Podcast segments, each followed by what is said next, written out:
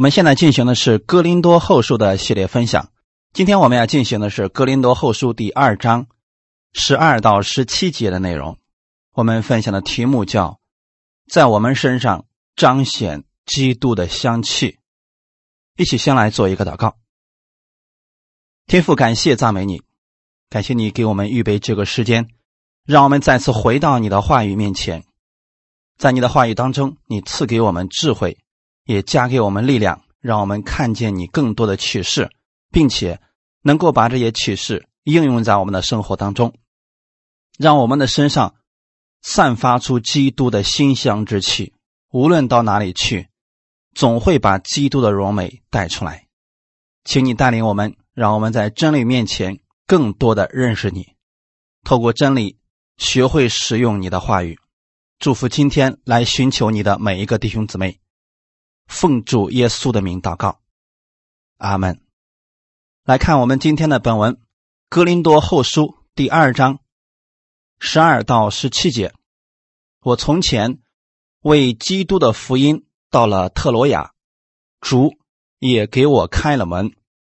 那时因为没有遇见兄弟提多，我心里不安，便辞别那里的人，往马其顿去了。感谢神。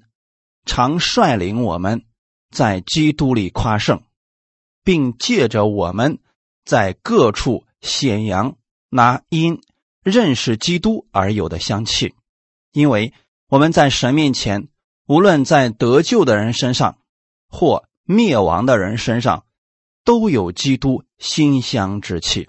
在这等人就做了死的香气，叫他死；在那等人。就做了活的香气，叫他活，这事谁能当得起呢？我们不像那许多人为利混乱神的道，乃是由于诚实，由于神在神面前凭着基督讲道。阿门。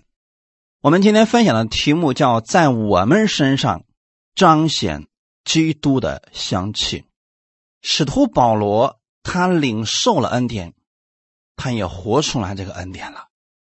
领受只是我们的第一阶段，重点是我们能把这恩典活出来，那是对我们有益处的。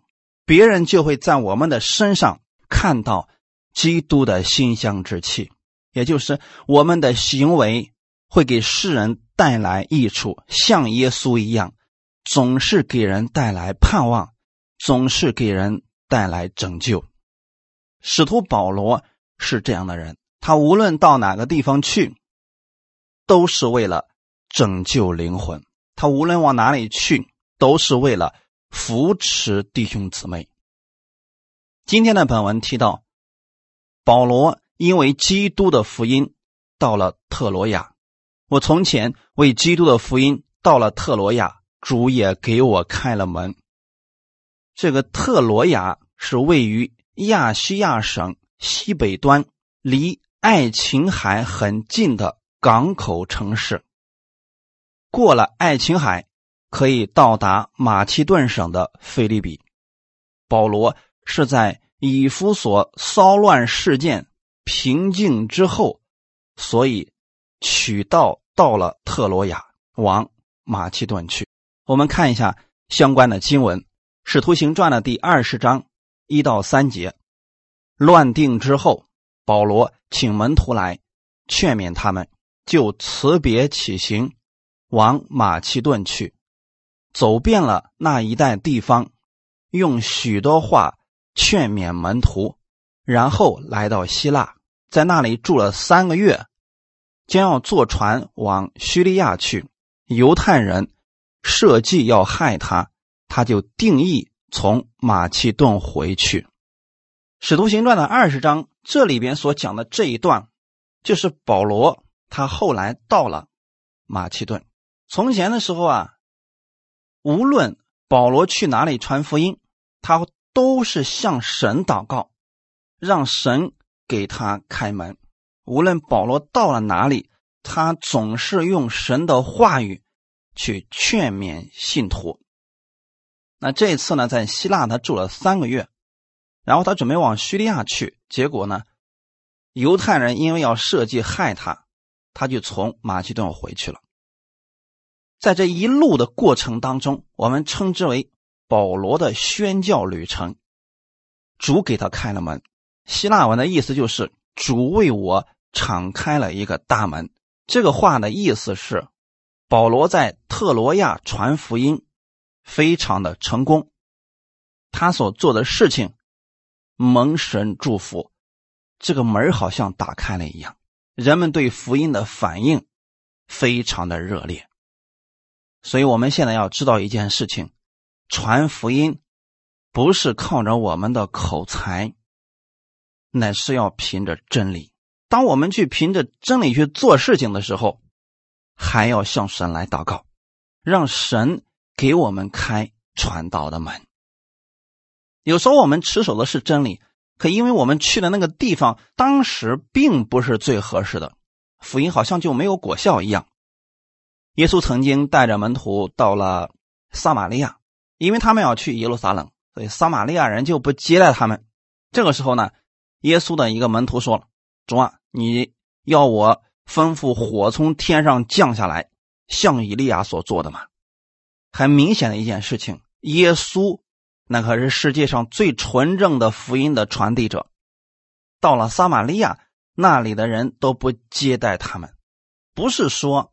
耶稣的道有问题，而是那个时候不到。紧接着，你们在《使徒行传》当中可以看到，之后腓力去撒玛利亚，那个时候时候到了，所以整个撒玛利亚城的人都悔改接受耶稣了。这就是我们所讲的：你心里边持守了真理，还要需要向神来祷告，让神给你开前面传道的门。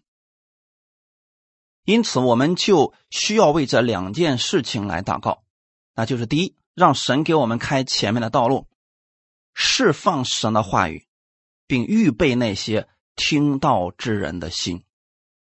我们看一段经文，《使徒行传》的十三章四十六到四十九节，《使徒行传》十三章四十六到四十九节，保罗和巴拿巴放胆说。神的道，先讲给你们，原是应当的；只因你们弃绝这道，断定自己不配得永生，我们就转向外邦人去。因为主曾这样吩咐我们说：“我已经立你做外邦人的光，叫你施行救恩，直到地极。”外邦人听见这话就欢喜了，赞美神的道。凡预定得永生的人。都信了，于是主的道传遍了那一带地方。这是保罗和巴拿巴传福音的时候，人们对福音的反应。他们先是对犹太人去讲的，可是犹太人呢不接受。犹太人不接受，不是神的道有问题。所以很多时候我们给别人传福音啊，别人没有任何反应。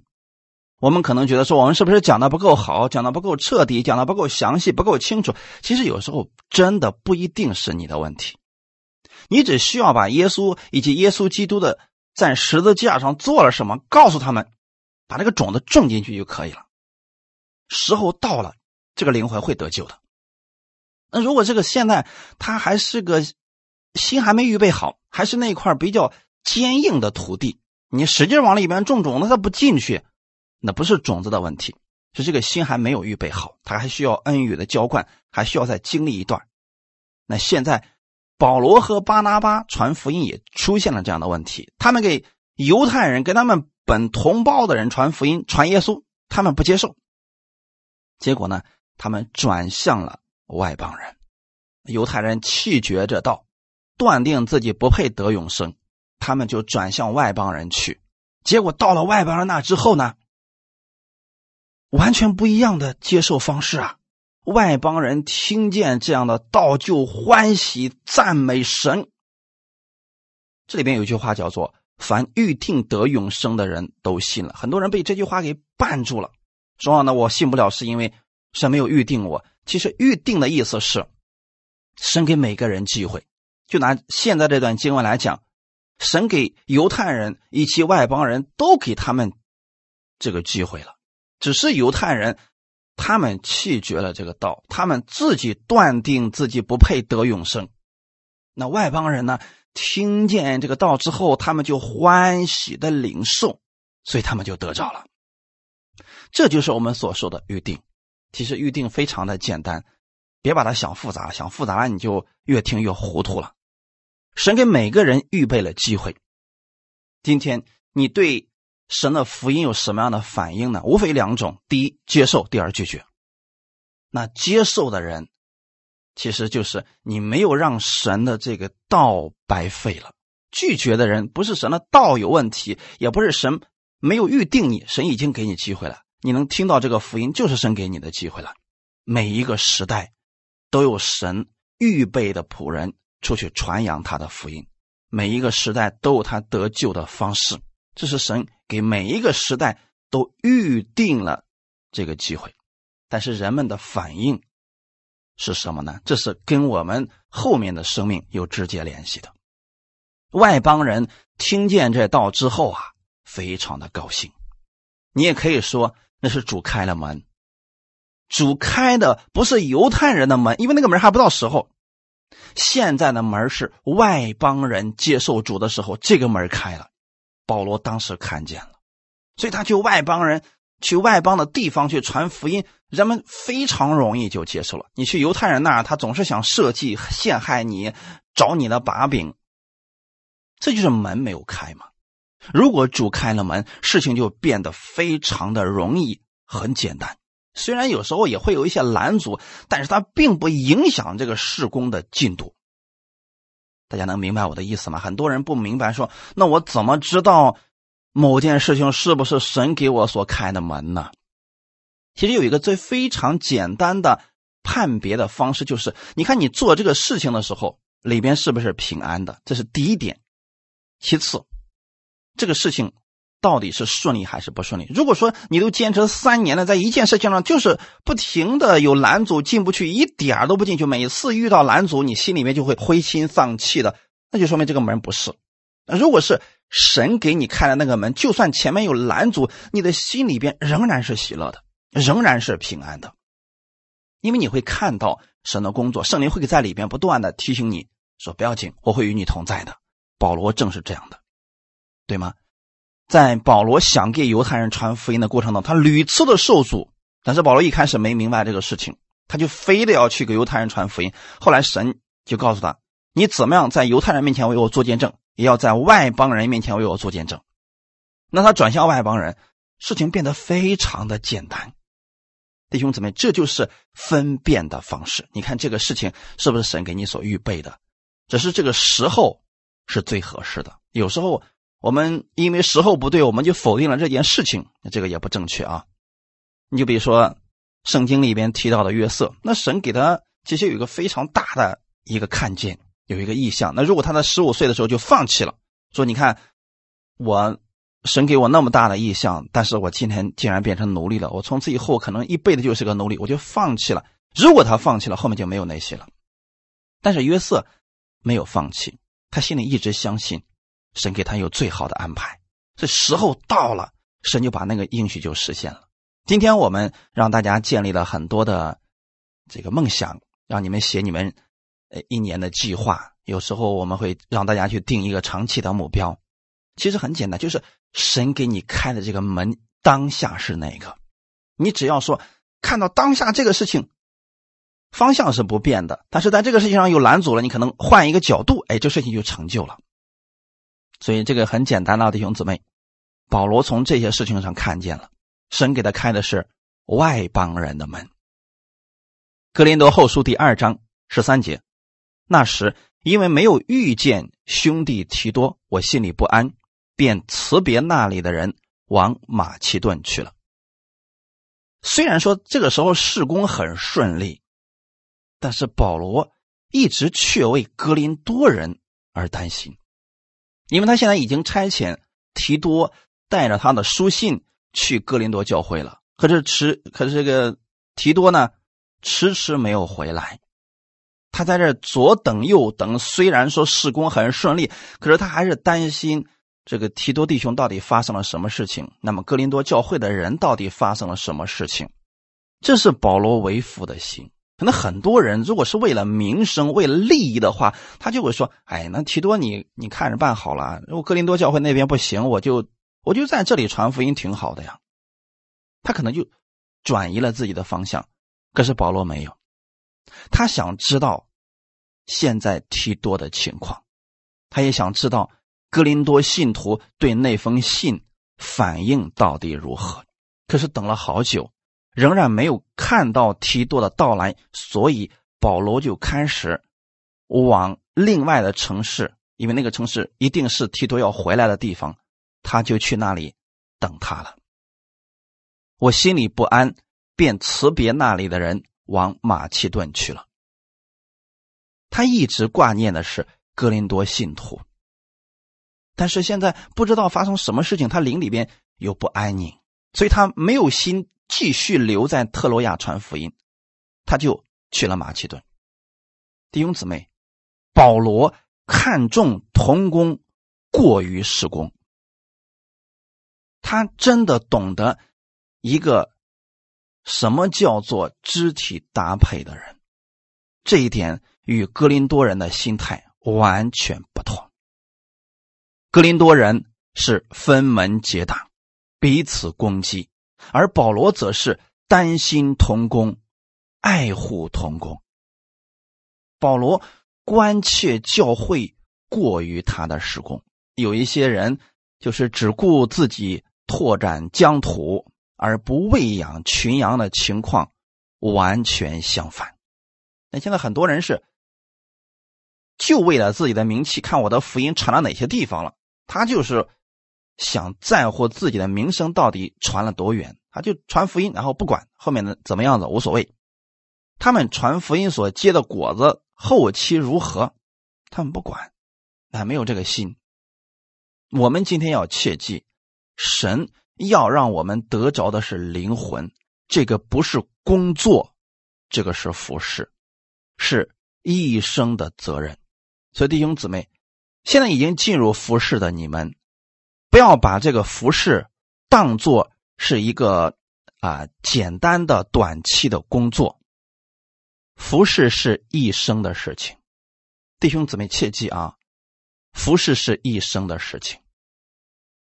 我们传福音，我们给别人做服饰，不要做短期的打算，那是一个长期的事情，是一生的责任。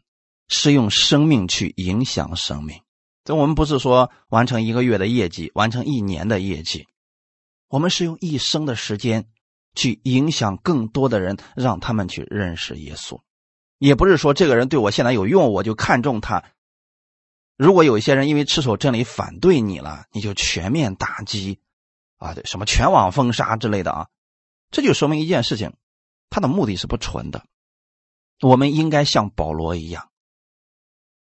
虽然哥林多人对他一直都不看重，甚至说哥林多人有时候还是反对他的，但是保罗有一颗为父的心，他始终没有放弃哥林多人。虽然他们现在的问题很糟糕，保罗在别的地方传福音很顺利，可是他依然挂念哥林多人的情况。那是因为什么呢？保罗的身上有基督的香气。他有这个香气，他真的是为了传扬基督，为了荣耀基督才做的，所以他如此的挂念格林多人。如果是为了名气或者为了利益，早都已经放弃格林多教会了。因为这教会实在是让人得不到一点什么好处啊，也没有一点安慰啊。可是保罗不是这样的。我们接着往下看，《格林多后书》第二章十四节，感谢神。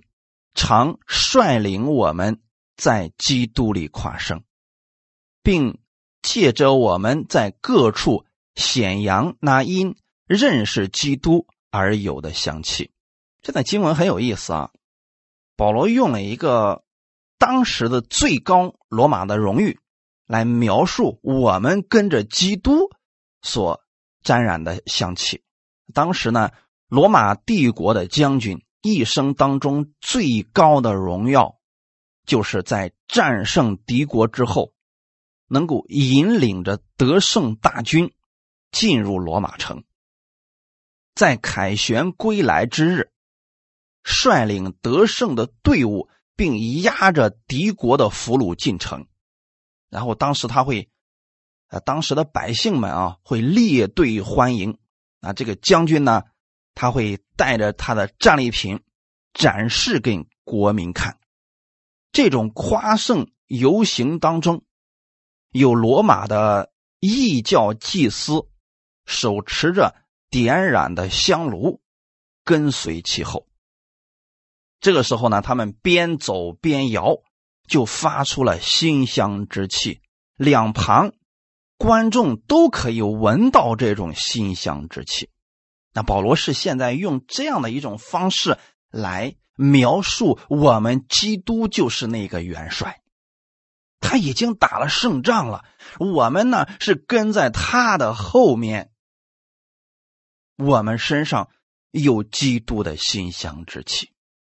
感谢神常率领我们在基督里夸胜，不是耶稣一会儿得胜一会儿失败，他是一直带领我们得胜的神。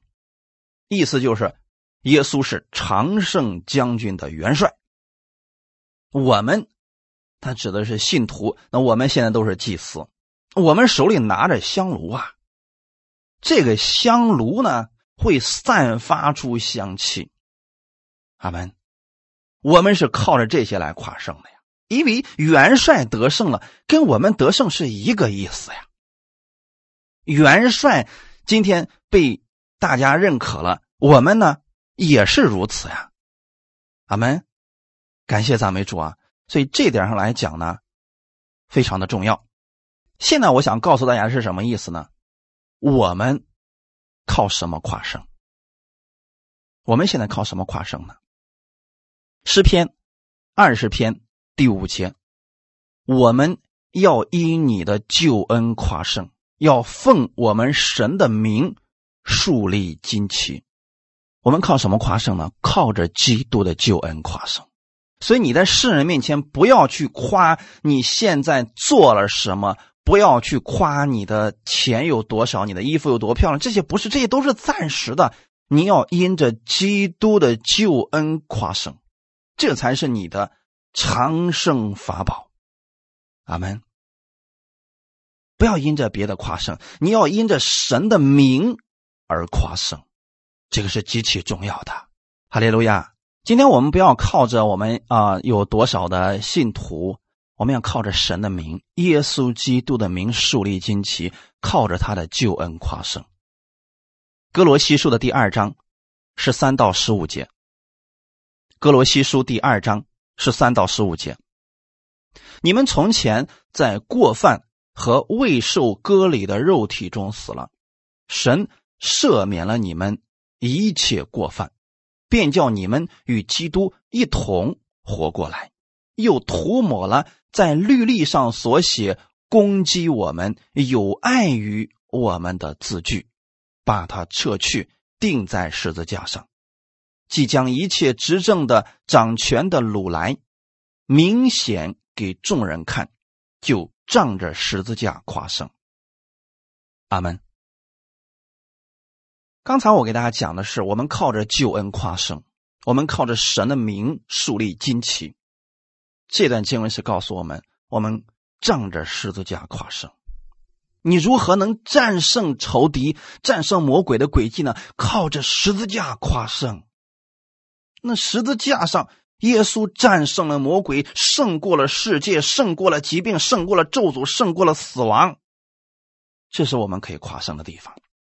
这如果现在你对你的生活有担心，你对现在的环境有担心，你对你的未来有担心，你要仗着十字架夸胜，因为耶稣已经得胜了，他在这块已经胜过了。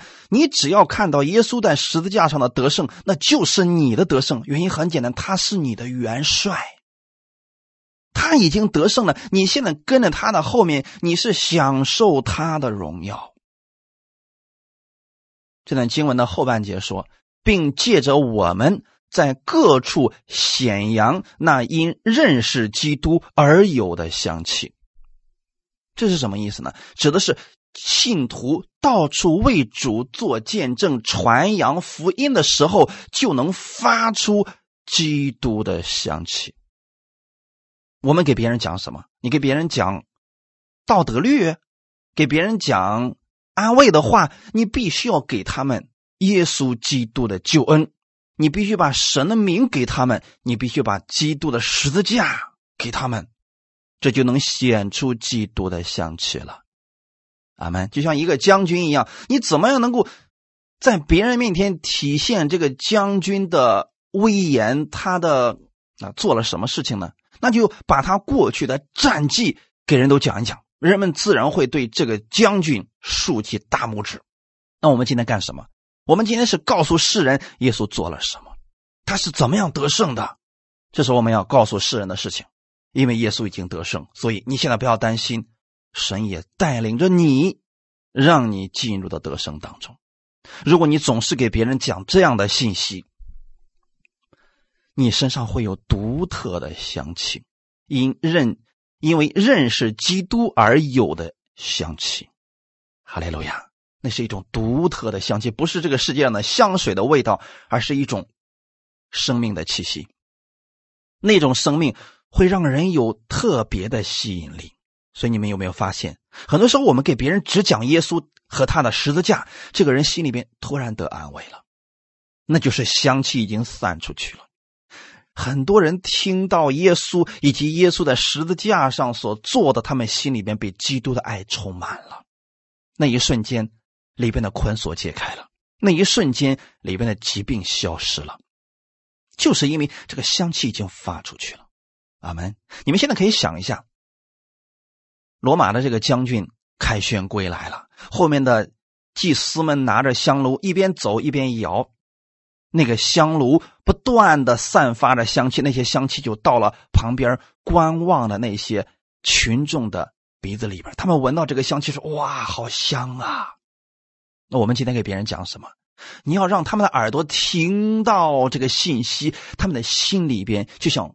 遇到甘甜一样，阿门。格林多前书第二章四到五节，我说的话讲的道，不是用智慧委婉的言语，乃是用圣灵和大能的明证，叫你们的信不在乎人的智慧，只在乎神的大能。阿门。这是保罗传福音的时候他所用的方法。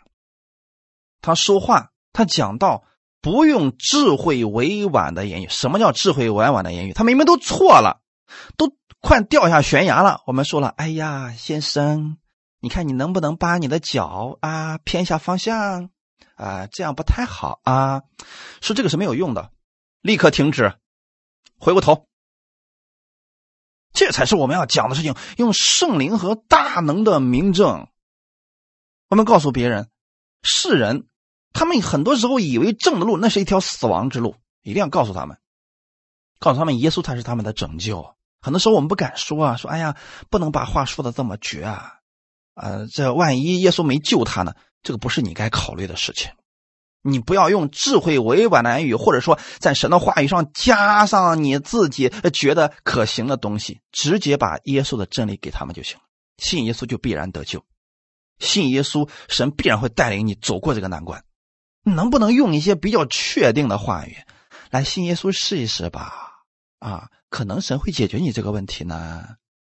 别用这种方式，这就叫做智慧委婉了，就是既不得罪人，又把福音好像传出去了。我们用圣灵和大能的明证告诉他们，基督已经复活了，告诉他们基督在我身上曾经做过什么，直接告诉他们，信或者不信，他们做一个选择就好了。叫你们的信不在乎人的智慧，只在乎神的大能。所以你只需要去讲神的话语，把神的真理讲出去就行了。剩下的事儿别操心了。那很多人说了，你讲的这个东西你行出来了吗？你讲的东西你呃你经历了多少呢？这个不重要，重要的是什么呢？问的神他是这样的一位神，你要经历耶稣多少呢？那很多人反问我们呢，说啊，你讲了这么多道，你都行出来了吗？如果你没行出来，你就不要讲。错了，不是这样的。我们不是把基督的道都行出来了才去讲，那是耶稣啊，啊，耶稣把他的神的道都行出来了，他是一边行一边讲，他做出来了。我们做不了耶稣做的事情，我们是一个凡人而已啊。我们只讲耶稣做了什么，你能不能相信他也能够帮助你呢？这就够了。哈利路亚！我不能医治你，但耶稣可以；我不能拯救你，但耶稣可以。这是我们传福音的核心，这就是圣灵大能的明证。阿门。我们对耶稣的认识，不要存留在道理上的认识，你要去经历耶稣，要确实的知道他如此说，他就一定可以做到，并且必然能够成就。他给我们的应许，他就一定会成就，他不会说话不算数的。他的话语写在圣经上，一定会成就的。真正认识耶稣的人。会从这些人的身上发出基督的馨香之气，而这个馨香之气不受时间和空间的影响，它甚至很多时候是超越时空的。阿门！就像现在一样，我们这样给你们去宣讲神的道、神的真理，是不是已经超越时空了呢？是啊，这都过去他们可能想象不到的事情。透过声波啊，就可以传出去啊，这就是神的大能。我们透过这些呢，把神的真理传讲出去，那基督的馨香之气就会随着你们的耳朵进入你们的心里边，你们就可以感受得到了。阿门。格林多后书第二章十五到十六节，因为我们在神面前，无论在得救的人身上或灭亡的人身上，都有基督馨香之气，在这等人。就做了死的香气，叫他死；在那等人就做了活的香气，叫他活。这是谁能当得起呢？那这段话也的意思是什么呢？还需要了解一下当时的社会背景。所以圣经的这个背景很重要啊。我们如果忽略了这个背景，只看这个文字的话，你很难把这个经文解开的啊。前面我们刚刚讲到说，罗马的得胜将军回来了。凯旋游行在街上的时候，群众列队欢迎。当时跟着他们后面的有焚香的祭司，跟他们一块庆祝。这个香气人人都可闻到。这种香气对于一般的罗马军民来说是值得欢乐愉悦的香气。大家闻到这种香气就特别高兴，又赞美，又跳舞，又呼喊的。但是对于那些在游行队伍后面那些敌国的俘虏来讲，这种香气却是他们面临死刑的讯号。什么意思呢？虽然都是香气，对于说罗马的军民来说，这是值得高兴的。但是后面的俘虏，他们闻到香气就知道自己活不久了。这就是保罗现在引用了当时的一个场景，在这等人就做了死的香气，叫他死。大家明白这个背景之后就明白了啊，原来是指这个意思。这等人指的是不信的人，他们明明知道耶稣在十字架上做了什么，他们就是不相信，就是不接受，不接受耶稣定十字架的福音。对于听见了仍然拒绝相信的人，这个福音，这个香气，就成为了定罪他们的根据。他们的结局就是灭亡。所以有一天的时候啊，在神的宝座面前，这些人无话可说，因为他们已经闻到那个馨香之气了，他们已经听了无数的人给他们传讲耶稣的福音，可他们都拒绝了。这个时候，他们被刑罚，他们哑口无言。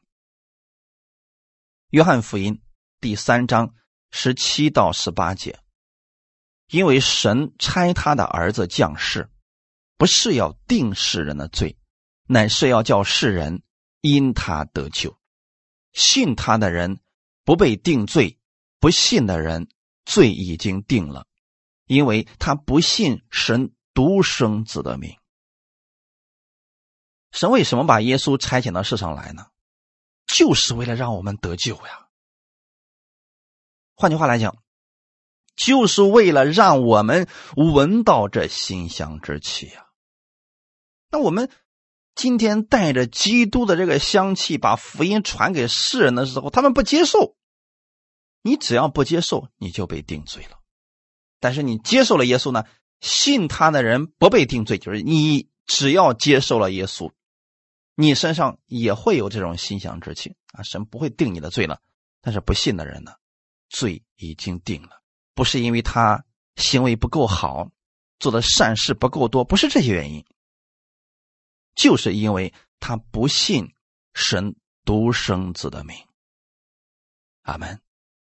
所以这等人闻到了基督的馨香之气，他们不接受，所以这个香气会让他死的。就像刚才我们所提到的，那些俘虏闻到这些香气就知道，哎呀，离死不远了。因为游过街之后，他们就很快就要被杀掉了。在那等人就做了活的香气，叫他活。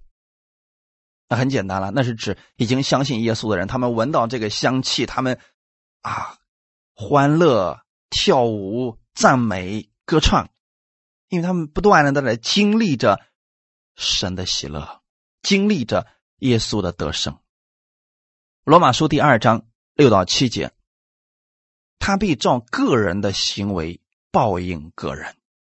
凡恒心行善、寻求荣耀尊贵和不能朽坏之福的，就以永生报应他们。这里的经文指的是已经信耶稣的人啊，已经信了耶稣的人。你若愿意去传扬福音，愿意结出好行为的果子。神就照着你的行为来报应你。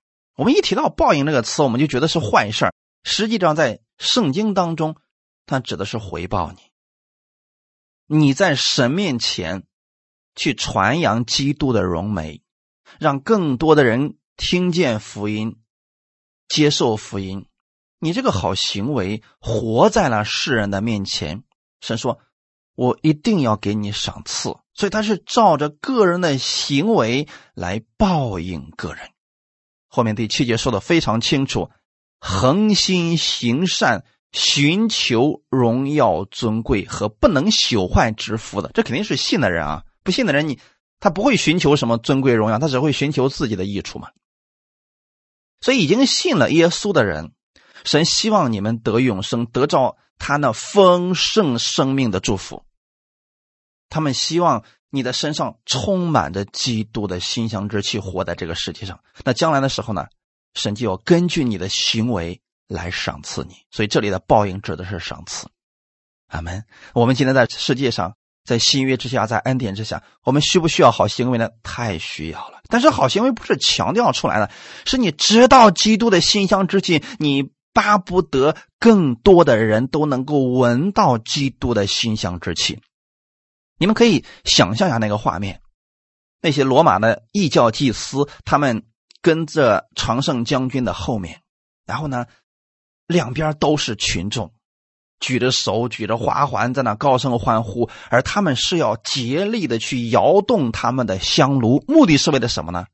要让他们的香气让更多的人闻到。那我们今天是不是神的祭司呢？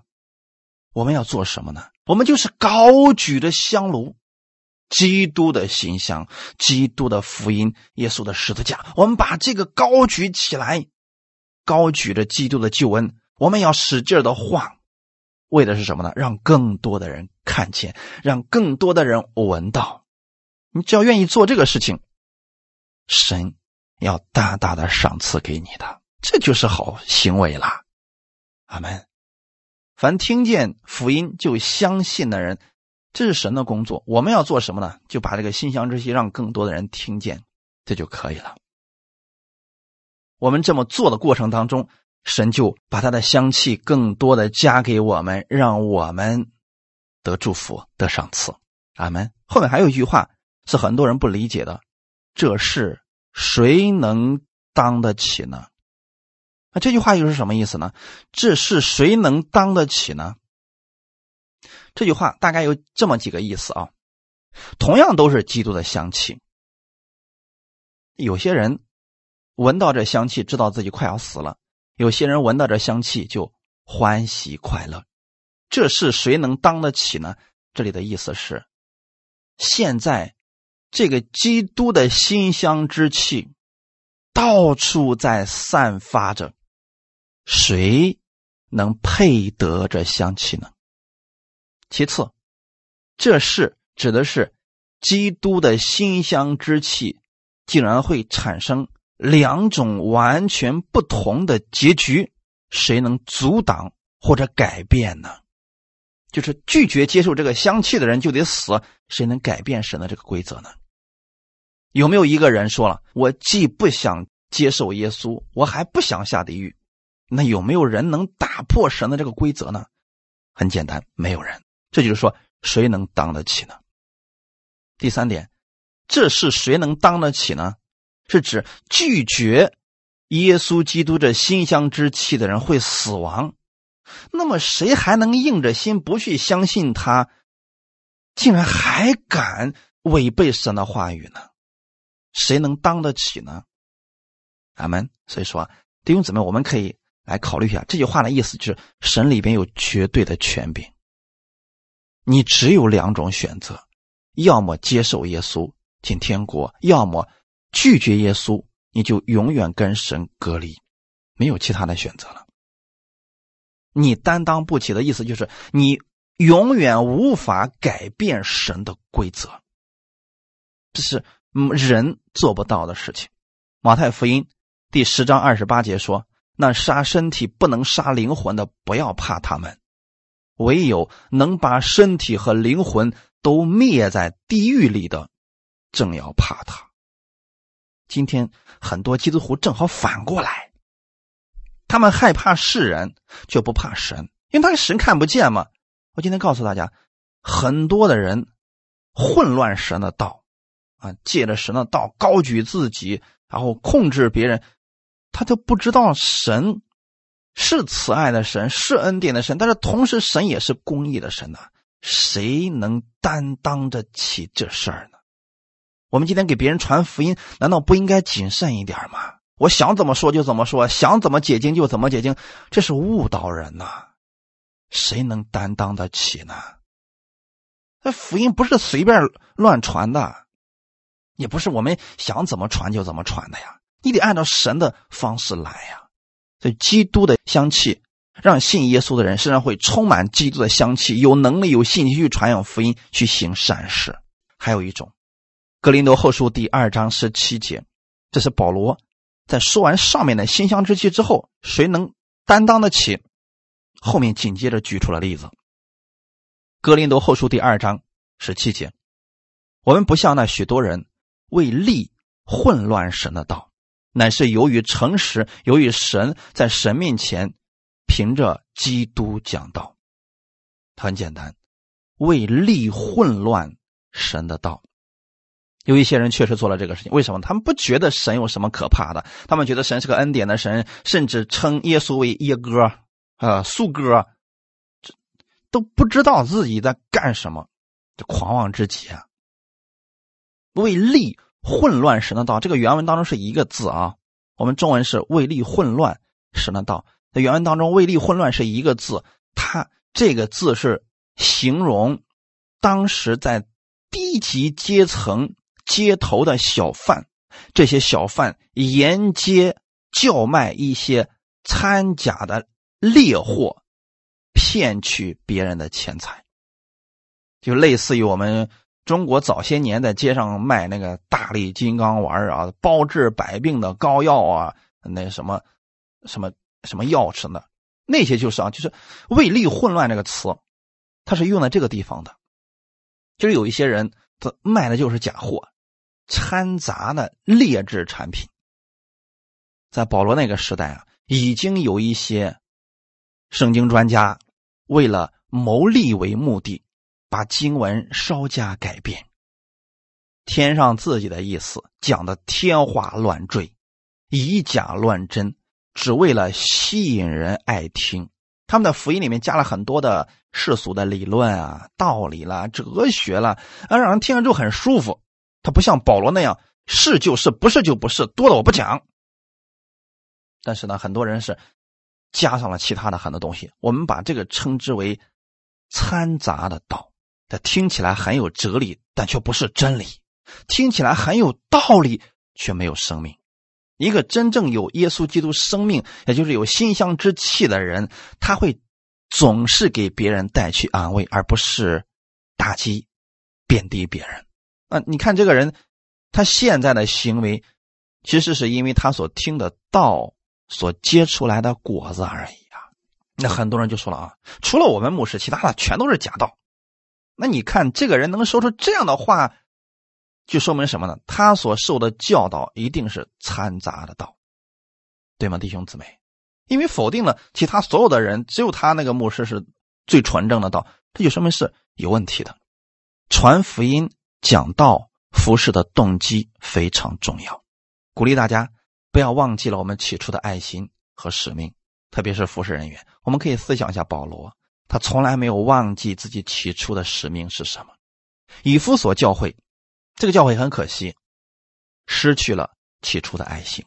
启示录的第二章一到五节，你要写信给以夫所教会的使者说：那右手拿着七星，在七个金灯台中间行走的，说：我知道你的行为，劳碌忍耐，也知道你不能容忍恶人，也曾试验那自称为使徒却不是使徒的。看出他们是假的来，你也能忍耐，曾为我的名劳苦，并不乏倦。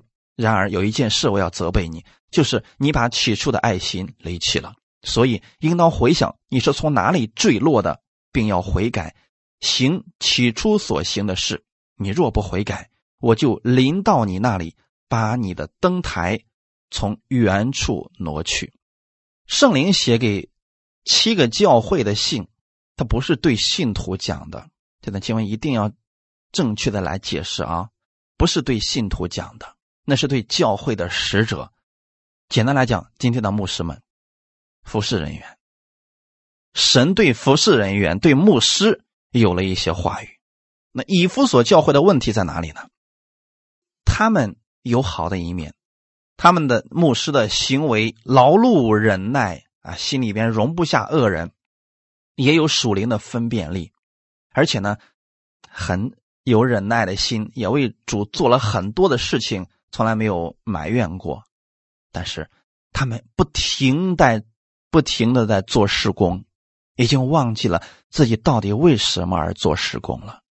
我不知道今天有多少人已经活在这样的境地当中去了，就是每天一醒来就是各式各样的施工，从早忙到晚，从。周一忙到周日，这个各式各样的施工、培训施工、主日学施工啊，青年施工、老年施工啊，赞美施工，所有的施工一个排着一个，从年首忙到年尾，但是他就不知道为什么而做，没有爱心了，最后变成一个讲道机器，变成一个服侍的工具。那弟兄姊妹，以夫所教会的服侍人员就陷入到这里边去了。他们有恩赐，有能力，能分辨出真假，可是没有爱心了，就只剩下服侍了。如果我们所有的服饰只剩下服饰了，这就很可惜。所以神说：“你得回想一下，你从哪里坠落的。”神没有否定他们的劳碌、他们的行为和他们的忍耐，只是说你做这些事情，你已经忘记了你为什么去做这些事情。你的劳碌，你已经忘记了他的目的是什么了。所以神希望他们能够悔改，是指牧者要悔改。那如果不悔改呢？如果不悔改，我就临到你们那儿，把你们的灯台从原处挪去。这指的不是对信徒讲，不是不得救了啊，跟得救无关。这里指的是，如果这个教会的牧者讲的信息出现问题了，如果他已经忘记了自己为什么而服侍，神会让这个教会关闭，会让信徒离开。那牧师可能就会自己反省一下了。他就不再成为牧师了，因为没有信徒了嘛，还成什么牧师呢？对不对，弟兄姊妹？所以有些事工是越做越大，有些事工却是越做越小。那越做越小的牧者们，你们要自己想一下，是不是哪些地方出错了，是需要悔改的？啊，不是说神不爱你了，可能是我们的路已经忘记了起初的爱心和使命了。很简单，保罗从未忘记。而现在有一个问题，就是很多人讲道是为了利或者为了名。你记得啊，如果说他传福音的目的是为了利的话，那么他就会想尽一切方法让信徒们去奉献，这是很危险的。我现在郑重其事的告诉大家一个铁律：如果有牧者强行让你们奉献，请离开他，因为圣经上从来没有给传道人这个权柄。你可以听他讲到有得着，你可以自愿去奉献，但是绝不可以。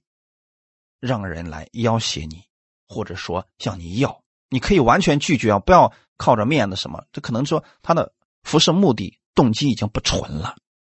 大家要切记啊，这是非常谨慎的一件事情，因为我们拒绝了，对这个人来说是个好事情，他能提早回头。如果我们都这样去继续的啊，觉得不好意思，呃，还支持他，他会越走越远的。保罗。不是为了利益去传福音，就没有利益的时候，他仍然去传福音，仍然去帮助格林多人。这很明显，他是有为父的心的，他知道自己在做什么。保罗说：“我们传福音乃是由于诚实，由于神在神面前凭着基督讲道。”最后给大家读一段经文，《提摩太后书》第二章十四到十九节：“你要使众人回想这些事，在主面前嘱咐他们，不可为言语争辩，这是没有益处的。”只能败坏听见的人。你当竭力在神面前得蒙喜悦，做无愧的工人，按着正义分解真理的道。但要远避世俗的虚谈，因为这等人必进到更不敬虔的地步。他们的话如同毒疮，越烂越大。其中有须弥乃和菲利图，他们偏离了真道，说复活的事已过，就败坏好些人的信心。然而神坚固的根基立住了。上面有这些印记，说主认识谁是他的人，又说凡称呼主名的人，总要离开不义。阿门。这也是保罗最后对我们服侍人员的一个劝告，也是对所有信徒的一个警惕吧。就是我们要在神面前持守真理。我们去作为服侍人员来讲，我们去分解真理的时候，切不可胡说八道。切不可在神的话语上添加你自己的想法，要按着正义分解真理的道。那什么就是正义呢？我们很多时候分解这段经文要看上下文，要看一下当时的社会背景是什么。所以我建议大家一定要多听一听这整卷书的分享，因为这样他不会偏到哪里去啊。拿出一节经文讲一大篇的，这个你一定要有分辨力。这就是为什么我常常鼓励大家。要多读圣经，因为你把真理先放在心里边了。有一天圣灵给你分辨力，你一下子就分辨出来了嘛。如果你连圣经的话都没读进去，圣灵又怎么让你能够分辨出来真假呢？这里边有一个事情就告诉我们：不可为言语争辩，就是别跟别人辩论真理。真理是你告诉他了，你就确定这是真的。当我们去辩论的时候，我们就觉得好像是我们要。非得要赢了他，其实真的，如果你是赢的，你何必去争辩而赢呢？你说完了，你就已经赢了。阿门。远避世俗的虚谈，那些虚空的东西，圣经上没有的，能够让人引起争论的那些东西啊，我们不要去参与。原因很简单，这种事情越辩论越滑稽，越说越离谱，因为这等人必会进到。更不敬虔的地步，比如说刚才我们所提到的为利混乱神的道，那这样的人是很危险的。如果说牧者是这样的人，他会想尽一切方法，变本加厉的去控制信徒，这是很危险的啊！因为他们的话就如同毒疮一样，越烂越大。因为目的本身一开始就偏离正道，就不正确，所以后期只能会越来越严重。你稍微不听他的话，那可能就。会咒诅你啊，甚至说啊，你敢离开我，你就不得好死啊，等等啊！我这个不是啊，给你们编的话，因为过去曾经有人真的这么说过这些话的。这些人呢，会败坏好些人的信心。还有呢，像格林多教会信徒之间，他们太在乎利益了，太在乎金钱了，所以当利益出现冲突的时候，他们就会互相攻击，甚至彼此告状。那这样的事情，在教会当中很多啊，很多都是因为利益关系，因为金钱，所以他们起了纷争，甚至呢，告到不信的人面前。原因是什么呢？没有话语的根基。我希望大家多读圣经，用圣经来分辨你所听到的道。阿门。神坚固的根基立住了。你要知道，耶稣希望我们在他的根基上立得住，让我们身上散发出去的是基督的馨香之气，总是给别人带来鼓励、带来安慰，而不是我们的言语当中就带着攻击、带着贬低的意思。不要做这样的人。阿门。神说的很清楚嘛，凡称呼主名的人，总要离开不义。什么是不义呢？跟神的焦点、跟耶稣的原则偏离了，那都都叫做不义呀。阿门。愿意今天的话语给大家带来帮助。我们一起来祷告。天父，感谢赞美你，你已经得胜了，你已经胜过这个世界了。我们今天就像在常胜将军后面拿着香炉的祭司一样，我们只宣扬。这位常胜将军他做了什么？我们告诉世人，耶稣已经得胜了，在我们的身上就会散发出基督的香气。当人们只听到耶稣基督并他定十字架的信息的时候，人们的心就会得安慰了。主不是我们能够给世人带来拯救，乃是我们所传的基督的信息会给别人带来拯救，会带来安慰，带来香气。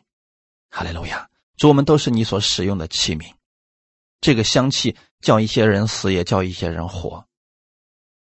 主啊，我知道这一切是你所做的，只是你让我们参与其中，让我们得到更多的赏赐。天父，你也给我们一颗起初的爱心，让我们时刻的持守着，别让我们忘记了我们起初为什么而服侍。